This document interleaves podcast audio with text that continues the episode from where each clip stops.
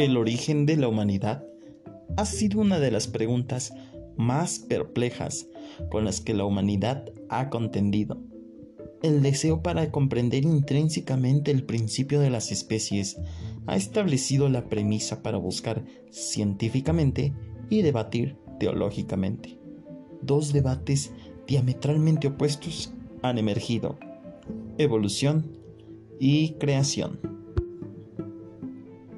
Mi nombre es Josué Castañeda y me da gusto poderte saludar en este primer capítulo de El eslabón perdido, entre la creación del Génesis y los descubrimientos científicos. Me gustaría añadir que este primer podcast y este en sí podcast eh, que estoy haciendo está inspirado en el libro nombrado así como el podcast de la reverenda B.R. Hicks fundadora de Christ Gospel Churches International. Y bueno, pues nada más que comenzar. Gracias.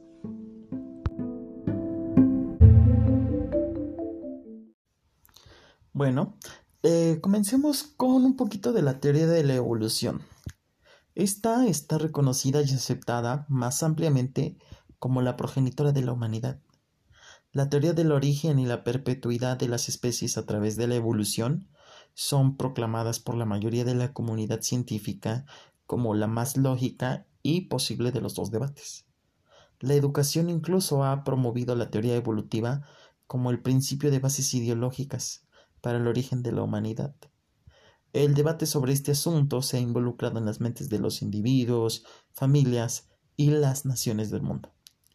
El debate continúa porque las pruebas científicas concluyentes de la conexión entre especies identificadas nunca han sido encontradas. Uno encuentra que la teoría de la evolución ha engendrado más preguntas que soluciones en relación con la última respuesta al origen de la humanidad. Tampoco los que apoyan tradicionalmente el punto de vista de la creación han provisto todas las respuestas. Es por eso que en este podcast, inspirado por la reverenda Higgs, Vamos a tratar de inducir a un concepto nuevo y revolucionario que una la brecha entre las contiendas contrarias de los evolucionistas y los creacionistas. Bien, ¿quién es la reverenda Higgs? Pues ella es una expositora de la palabra de Dios, de las escrituras. Y eh, como la palabra de Dios es inspirada divinamente, ha tomado el tema controversial del origen de la humanidad, pues primeramente orando diligentemente y buscando en las escrituras la verdad en su búsqueda por una respuesta, ella ha encontrado prueba concluyente a favor de la teoría de la, de la creación, que concuerda con descubrimientos científicos. Este podcast, inspirado en, su libro, eh, eh, muestra la única armonía entre las escrituras y los descubrimientos científicos. Al contestar la profunda cuestión de por qué y cómo han habido tiempos de desaparición masivos de vida en la Tierra. La reverenda Higgs ha mostrado que el eslabón perdido en las mentes de los científicos, con los que ellos esperan establecer la teoría de la evolución como un hecho, nunca serán encontrados. Su documentación acerca de lo débil encontrado en la teoría de la evolución y en los puntos de vista sostenidos tradicionalmente por los creacionistas deberían poner el descanso del argumento de los tiempos, porque cualquier persona que tenga una mente abierta a la verdad podrá digerir toda esta información tan magnífica que estamos por descubrir podcast, eh, perdón, capítulo a capítulo. Y bueno, a manera de introducción en este podcast, eh, vamos a empezar pues por hechos, ¿no? Eh, y por un datos, por datos curiosos, ¿no? Es increíble, por ejemplo, que, bueno, de este lado de los de la idea creacionista, afirmen que el mundo, el planeta, solamente tiene eh, cuatro mil años, ¿no? Dos mil años y cacho de Cristo, de Jesús para acá, y otros dos mil años de Jesús hasta Adán y Eva, ¿no? Entonces, bueno, pues es así como que te saca de onda, ¿no? Porque la evidencia científica prueba que la Tierra ha existido por billones de años. Esta evidencia científica también indica que el hombre ha vivido sobre la Tierra prehistórica desde hace millones de años. Estos descubrimientos, de hecho, confirman las enseñanzas de la palabra de Dios que registra la existencia de la Tierra prehistórica con sus criaturas viviendo en ella. Sí, es cierto, no hay desacuerdo entre la ciencia verdadera y la palabra de Dios. La falta de conocimiento de la verdad que está en la Biblia ha mantenido al mundo religioso y al mundo científico apartados para reencontrar respuestas a la mayoría de las muchas preguntas perplejas que el hombre ha ponderado. Desde un punto de vista científico y uno filosófico, el hombre se ha hecho las siguientes preguntas. ¿La Biblia y la ciencia están de acuerdo? ¿Cómo fueron traídas todas las cosas a su existencia? La materia viva y sin vida es un resultado de leyes científicas que operaron para formar la materia a un orden y funciones precisas? ¿O es que existe un diseñador maestro que instituyó las leyes que gobiernan todas las cosas? ¿Qué es lo que ha causado las episódicas extinciones de vida en la Tierra? ¿La teoría de la evolución ha vuelto obsoleta la Biblia? ¿Puede la teoría de la evolución proveer todas las respuestas que nosotros necesitamos acerca de la vida? Bueno, los científicos sienten que han respondido la mayoría de esas preguntas para su satisfacción.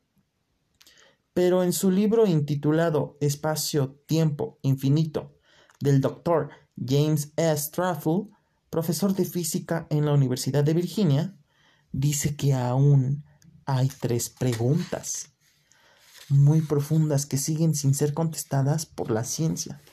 La primera, ¿de dónde vino la luna? La segunda, ¿cuáles son las reacciones de fusión que manejan al Sol? La tercera, ¿por qué la vida en la Tierra sufre extinciones masivas episódicas? En esta última pregunta profunda a la que este libro se refiere principalmente, la palabra de Dios da clara respuesta a todas nuestras preguntas. Para la primera pregunta, que es la más básica, ¿cómo fueron traídas todas las cosas a su existencia? Tenemos dos puntos de vista. Uno proviene de los creyentes en Dios y el otro proviene de los que no creen en Dios. Los creyentes basan sus explicaciones en la verdad de la palabra de Dios, mientras que los que no, los que no creen basan sus respuestas en sus propias hipótesis. Los creyentes saben y creen que Dios creó todas las cosas por su todopoderoso poder divino, y que Él ha asignado un propósito a toda vida. El creyente atribuye la causa de toda materia, tanto vida como sin vida, al Señor Dios y reconoce que Él es el creador de todas las especies de plantas y animales y que Él es el creador de la humanidad. Para el creyente Dios es uno quien creó todas las cosas de la nada visible, sino de su palabra invisible. El creyente le atribuye a Dios la obra, composición y producción de toda creación y cree que Dios trajo todas las cosas de la nada a algo.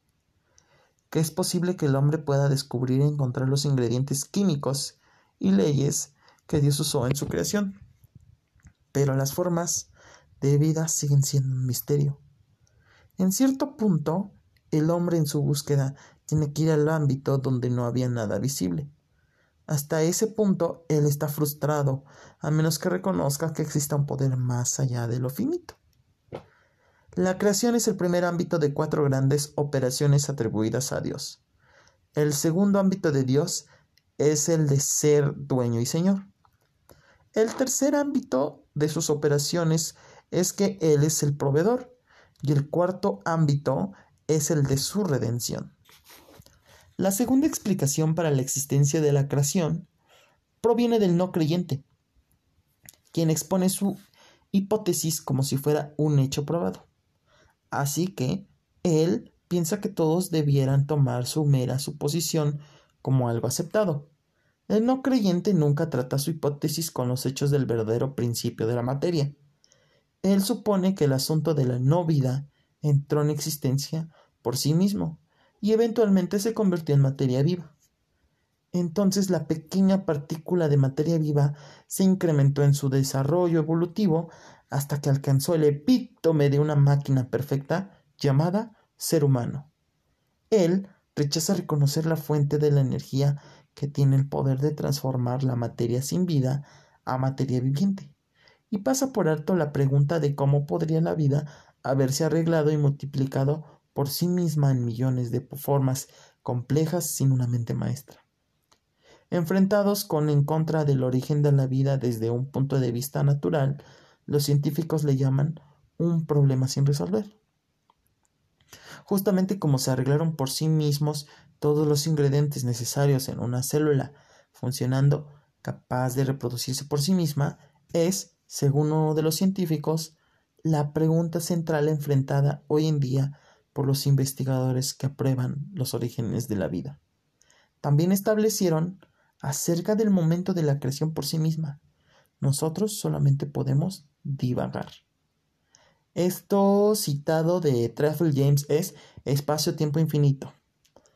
Bueno, eh, por siglos una batalla vehementemente se ha llevado a cabo entre creyentes y no creyentes sobre la respuesta del origen de la Tierra y su mundo de habitantes. ¿Quién rayos tiene la razón? El mejor lugar a donde ir para encontrar las respuestas acerca del origen de la Tierra y sus habitantes es buscar la palabra divina de Dios, el libro dado al hombre por el Creador. La Biblia es el instrumento a través del cual Dios se revela a sí mismo al hombre y, al, y habla del origen del hombre y del origen de la tierra donde vive él. Tanto en el mundo natural como en el mundo espiritual, el conocimiento no es obtenido fácilmente. En el mundo espiritual uno debe de aplicarse a sí mismo a un estudio diligente, orando por entendimiento y la sabiduría para reconocer la verdad. Durante mis años como creyente, al haber orado y estudiado la palabra de Dios, muchas escrituras me han sido abiertas a través del Espíritu de Dios. Y es ahí cuando uno puede encontrar respuestas que suplen, la, suplen toda necesidad de explicación. Y en palabras de, la autora de este libro, la hermana Berry Hicks, es que eh, para ella la búsqueda de oración le ha suplido el eslabón que los creyentes sostienen como verdad y lo que los científicos han descubierto como verdad, lo cual parece a ambos grupos como contradictorios. Y la palabra de Dios tiene las respuestas. Muy bien, el propósito de la hermana al escribir hermana le digo porque pues yo soy cristiano, no lo añado, ¿no? Y ella es una creyente protestante, yo, eh, bueno, etcétera, ¿no? Ella da eh, eh, tres propósitos, ¿no? El primero, fortalecer la fe de aquellos que creen que Dios es el Creador Supremo. El segundo, ayudar a quienes han perdido su confianza en Dios para recobrar su fe en su Creador divino. Y tres, ayudar a quienes encuentran fe en su Creador y que nunca habían experimentado el grande gozo y la paz que llega al corazón y al alma que confían en Dios. Entonces, al escudriñar juntos la palabra de Dios, confían que cada mente y corazón sean alumbrados por la verdad iluminante de Dios. Entonces, tal vez cada lector escogerá erguirse con los creyentes de Dios, no con los que no son creyentes.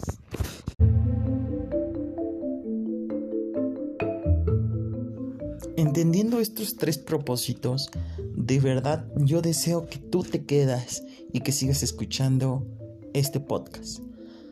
A la verdad es que serán podcasts muy cortos, pero con la intención de dejarte meditando capítulo tras capítulo y pensando en pequeñas cosas que eh, puedes pues tenerlas en tu ida al trabajo, en cinco minutos o nueve minutos que tú le dediques a escuchar esto, ¿no? En este primer capítulo pues es un poquito extenso, pero bueno, em, no faltes, no te seguiré esperando, eh, mi querido oyente, eh, eh, tal vez sea día por día, una pequeña porción que será la indicada para que tú entiendas y comprendas cuál es este eslabón perdido. En nuestro siguiente capítulo estaremos aprendiendo que la Biblia es la divina palabra de Dios y también estaremos viendo qué es la ciencia. Aprenderemos que Dios es el autor de la Biblia y que Él también es creador de la ciencia. Entonces por ello no debería de haber pues ninguna inconsistencia y mucho menos estar rivalizadas. Me despido, yo soy Josué Castañeda. Que Dios te bendiga.